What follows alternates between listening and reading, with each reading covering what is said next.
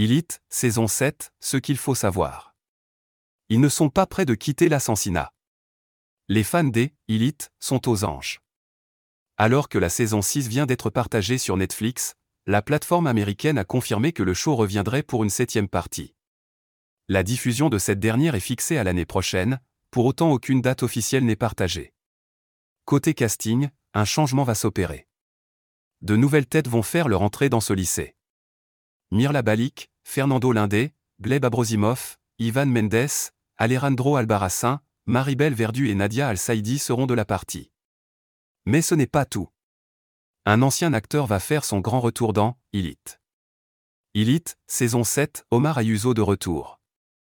Après s'être absenté de la série au cours de la dernière saison, Omar Ayuso sera bel et bien de retour en 2023. Une bonne nouvelle pour les fans de la série.